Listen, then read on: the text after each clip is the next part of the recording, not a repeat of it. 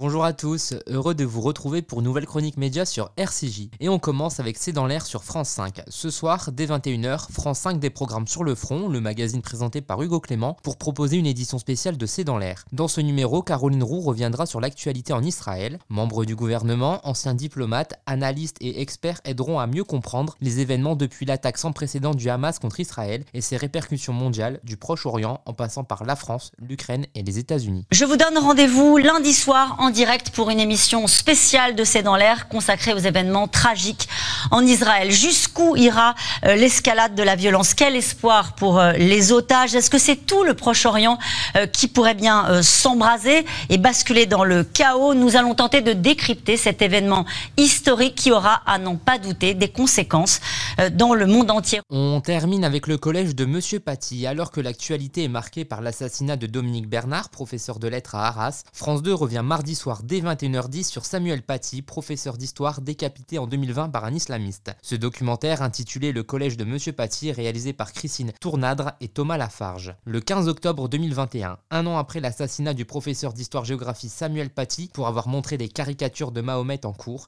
ses collègues et ses élèves du collège du Bois d'Aulne lui rendent un premier hommage. Depuis cette date, Christine Tournadre a filmé les interviews des protagonistes, mais aussi les moments forts qui ont ponctué la vie des deux classes de 3e, dans lesquelles ont été dispersés les anciens élèves de Samuel Paty. Face caméra, il raconte comment ils ont vécu l'attentat et comment ils tentent de surmonter cette tragédie. S'en prendre à un professeur, c'est s'en prendre à un symbole de la République. Les enseignants et les élèves sortent du silence. Là, j'entends tout le monde dire ouais, il y avait des rumeurs.